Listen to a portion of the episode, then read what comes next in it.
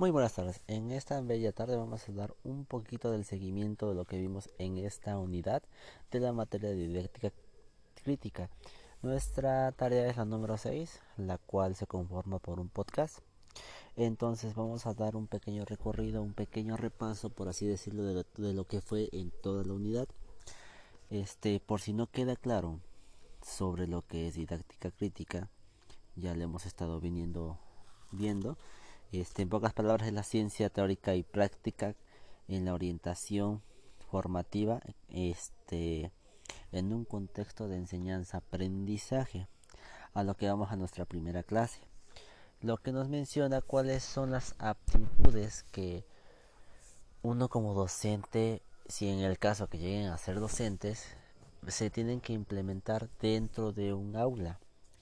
Entonces tenemos que tener por primero y por principio las ideas, las aptitudes, las actitudes y las habilidades necesarias para poder dar una clase, para poder tener este un buen desempeño dentro y fuera del aula. Entonces debemos de saber que los aprendizajes son abstractos.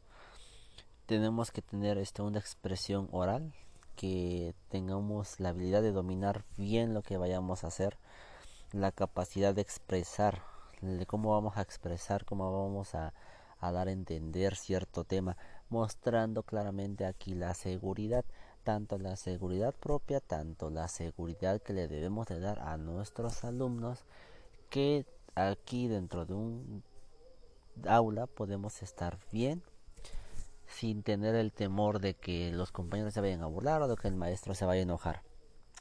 Entonces tenemos que también aquí debemos de saber cómo vamos a captar su atención para que ellos puedan tener un buen desempeño dentro del aula.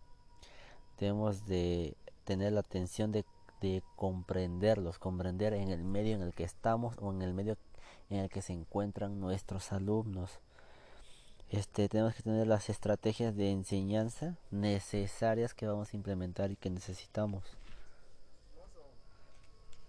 Entonces tenemos que tener la adaptación que se requiere en un aula para poder tener un buen desempeño. Eh, la adaptación es de acuerdo a nuestro entorno y de acuerdo a nuestro medio donde vamos a estar. Aquí claramente vamos a tener los métodos de enseñanza y tenemos que dar un tema con claridad, suficiente claridad para que el tema pueda quedar claro con una buena precisión y tenga una buena comprensión, aunque sabemos que a veces los alumnos no tienen una buena comprensión por X o Y motivo, son distraídos, este, esos, esas distracciones pueden venir pues ya de severos problemas de casa. Entonces aquí debemos de ver qué estrategias podemos implementar para que se puedan adaptar. Y obviamente tenemos que tener la comprensión lectora, darles este, esa comprensión que necesita. También tenemos que mostrar seguridad, un el control de los movimientos propios, no, estar no quedar inmóviles en un solo lugar y tener un buen desempeño donde nos podamos mover con mucha seguridad, todos tranquilos, muy naturales precisamente estar abierto a cualquier opinión, no molestarnos si un alumno nos llega a, tener este una opinión propia de ellos, que nos digan, eh, maestro, aquí está mal, o maestro, yo opino esto, hay que saber eh, aprender tanto de ellos como ellos deben de aprender de nosotros.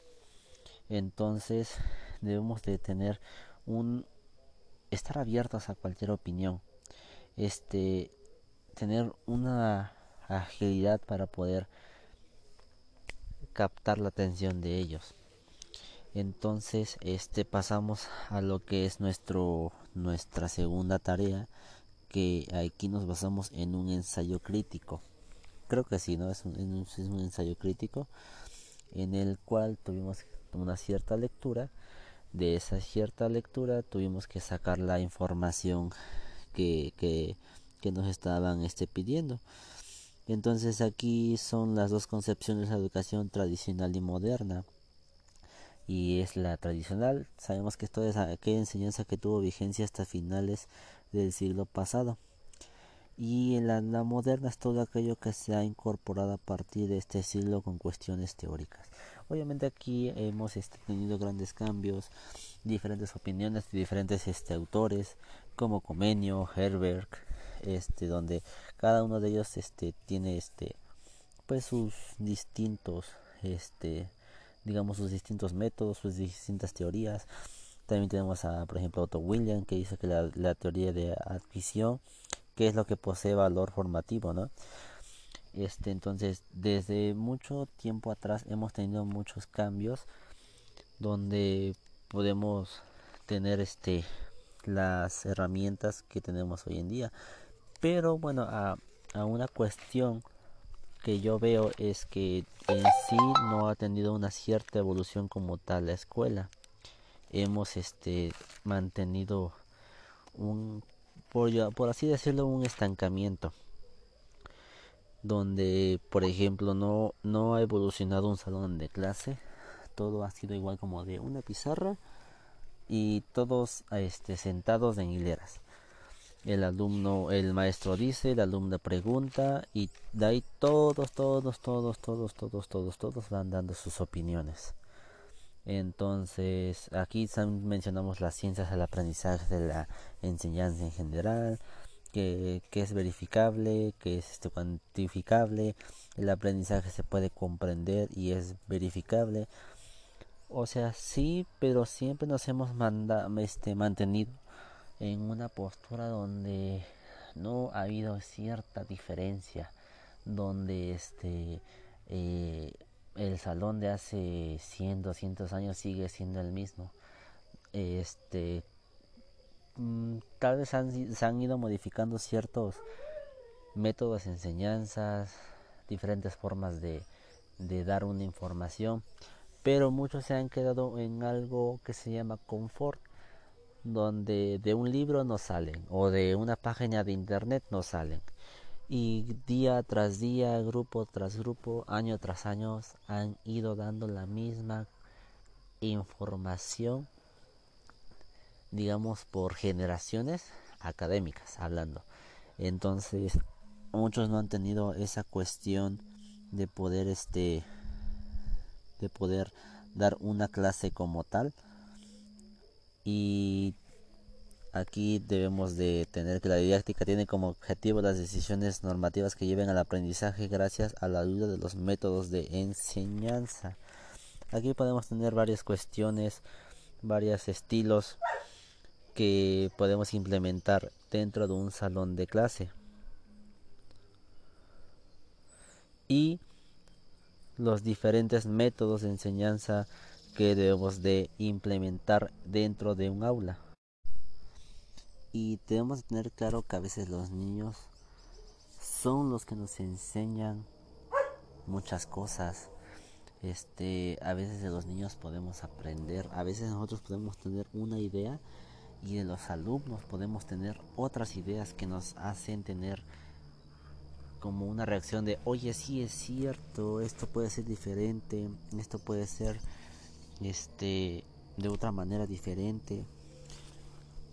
Y hay una nota que dice no existe método de enseñanza que tenga la dificultad a tener métodos de modificar y adaptar al entorno y cambiar su estrategia a veces podemos tener creer que tenemos una buena estrategia y, y realmente el alumno te puede mostrar o dar hacerte dar cuenta que tu estrategia no está bien. Puedes imaginar una respuesta y enseñar con el cerebro con el que aprende ellos.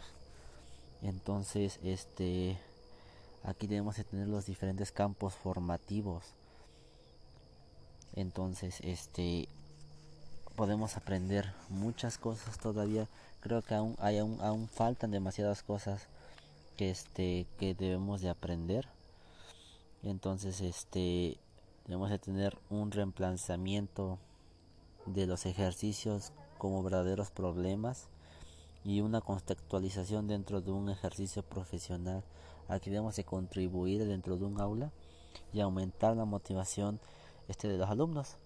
Tenemos que tener la función de contenidos didácticos este, la multimedia propuesta para poder este, hacer lo que se requiere dentro del aula. Entonces, y ya para finalizar, lo que se vimos este hoy es que la identidad personal involucra actividades de experiencia donde podemos planear para lograr un buen contenido dentro de, nuestras estrategias que vamos implementando dentro de un aula. Aquí se menciona lo, del, lo del que mencionamos al principio, necesidades, las necesidades del grupo, las necesidades de la escuela, las necesidades del entorno. Y aquí viendo cómo nos podemos este, implementar, cómo nos podemos este estar dentro de un aula, tener este la capacidad de adaptarse en un entorno donde podemos o no estar. Bueno, pues espero hayan entendido. Hasta luego.